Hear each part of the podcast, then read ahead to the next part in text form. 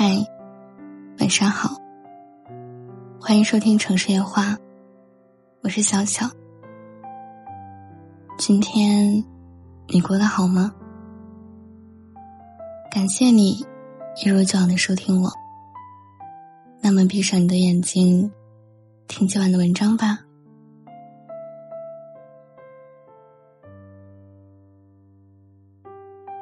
大学新生开学的那个月。我在公众号后台收到一条留言，他说：“我觉得自己好可悲。爸妈临走时留给我几千元，报一个日语培训班，可是我没忍住，给自己买了一个新的 iPhone。剩下的钱，现在连买本日语书都不够了。”他说：“我宿舍的同学家庭条件都特别好，看着他们 iPhone、iPad。” MacBook 的标配，说不羡慕是假的。可是我手头的钱就勉强能买一个手机。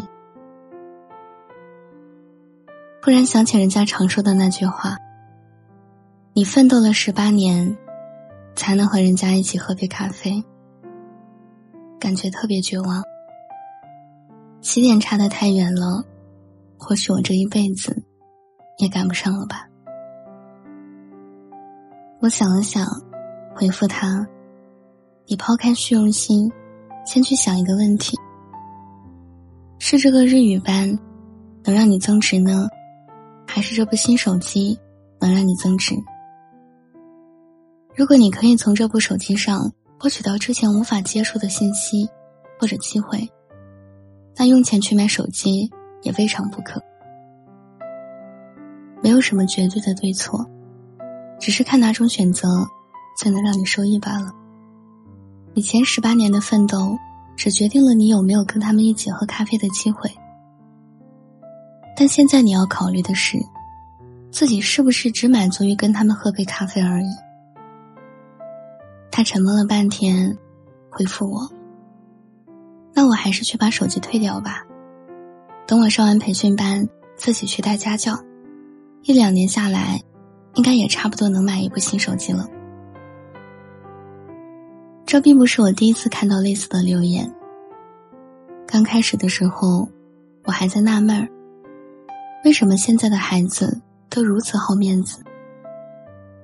后来慢慢发现，可能并不仅仅是虚荣而已。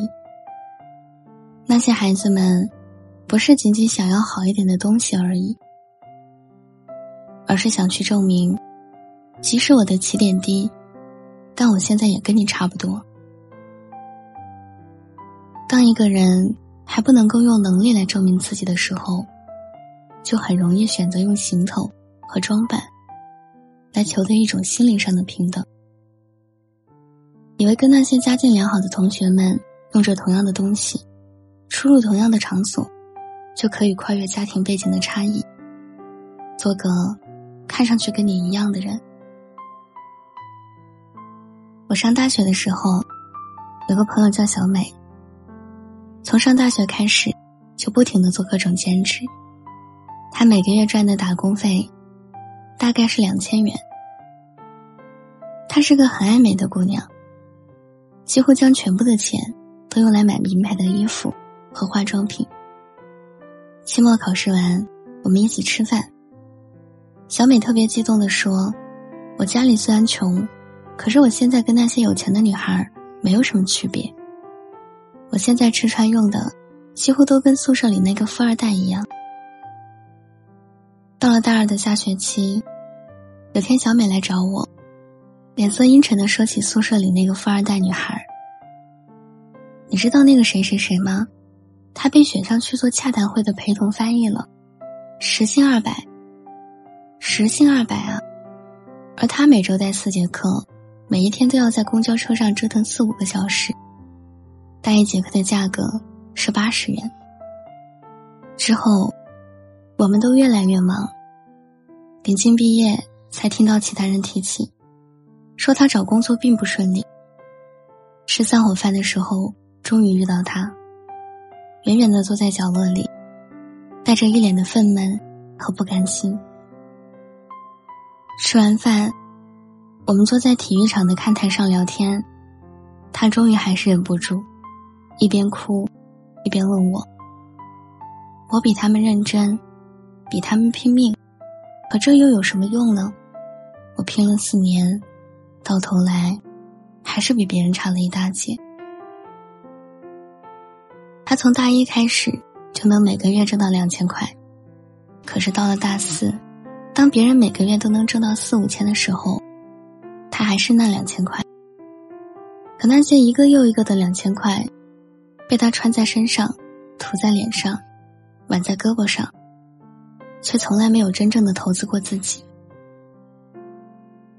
他什么证书都没有，没有漂亮的成绩单，没有去任何一家企业实习的经历，像是一个昂贵的空壳子，在毕业季的狂风袭来之前，早早的就被吹得没了踪影。我很想问他有没有后悔过，但最终对着他的泪眼，还是没问出口。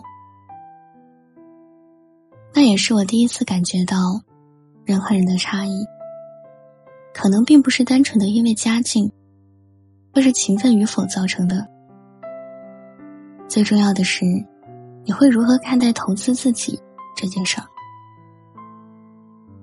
我们都想要好一点的东西。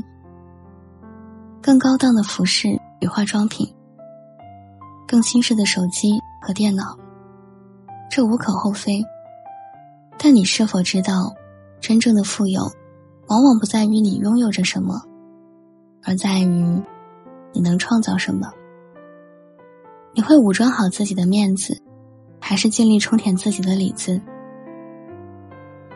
而你的每一次选择，都会在时光的推移中塑造你。看到优秀的人，向他们学习，找机会合作，最大限度的投资自己，充分利用身边的资源开阔眼界，学会更多的技能，可以更灵活的对待曾经束手无策的难题。这才是给你的底气，也给你自由的过程。你值得一切好的东西，但或许现在还不是时候。你都已经奋斗了十八年，何必急着跟别人一起喝咖啡呢？走好自己的路，不要停，也别着急。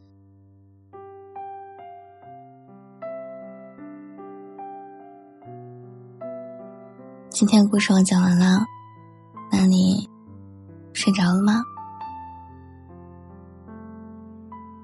我是小小，我在重庆。对手机前的你说晚安，好梦。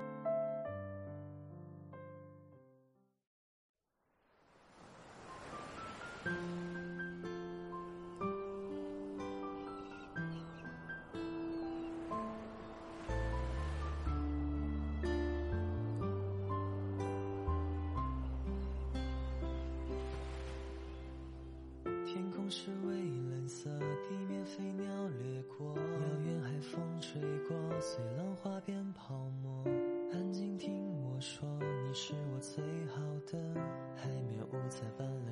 坚强的贝壳。飞的越过地面辽阔，向着和平与温和。搭配蔚蓝颜色最适合。坐在海边，你听我说，遥远的海风轻轻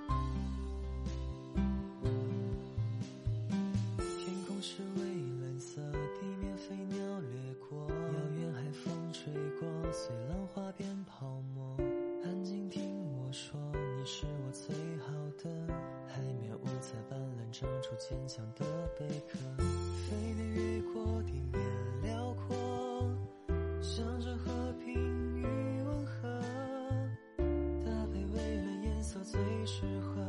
坐在海边，你听我说，遥远的海风轻轻吹。